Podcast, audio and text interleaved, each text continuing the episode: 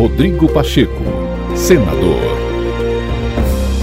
O presidente do Senado, Rodrigo Pacheco, declarou nesta terça-feira que a análise do projeto da reforma tributária será feita com celeridade no Senado Federal. Ele se reuniu em Brasília com os ministros Fernando Haddad, Simone Tebet, Alexandre Padilha e os líderes do governo no Congresso Nacional, senadores Jacques Wagner e Randolph Rodrigues. Pacheco anunciou que o texto aprovado pela Câmara dos Deputados na semana passada terá como relator no Senado o senador Eduardo Braga. Rodrigo Pacheco reforçou que o objetivo é entregar à sociedade brasileira leis transparentes e modernas nos próximos meses. Nós temos muitas expectativas em relação à reforma, concordamos com o mérito dela, obviamente que ajustes podem ser feitos dentro do diálogo democrático de amadurecimento do Senado, mas temos o senso de urgência e de de, de importância e de relevância dessa reforma e o Senado certamente cuidará de aprová-la nos próximos meses na CCJ e no plenário do Senado.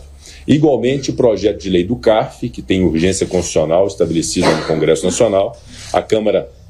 já o aprovou, nós também aguardamos os autógrafos do projeto de lei, então logo chegue ao Senado, nós daremos a tramitação ao projeto de lei do CAF, que é uma reivindicação do ministro da Fazenda, da ministra do Planejamento, para que se possa ter também apreciado é, no Senado Federal. Em relação ao marco legal das garantias, que é uma outra medida muito importante para o governo e para o país, o Congresso Nacional também, já nas duas casas, apreciou a matéria, permanece agora a apreciação da Câmara sobre alterações feitas pelo Senado, de modo que eu considero que nós iniciaremos o segundo semestre com boas e positivas realizações, como aconteceram é, no primeiro semestre. Para o presidente do Senado, o importante é que todos os poderes, dentro de um diálogo democrático, foquem no que realmente interessa ao nosso país, que é a construção de soluções para a sociedade.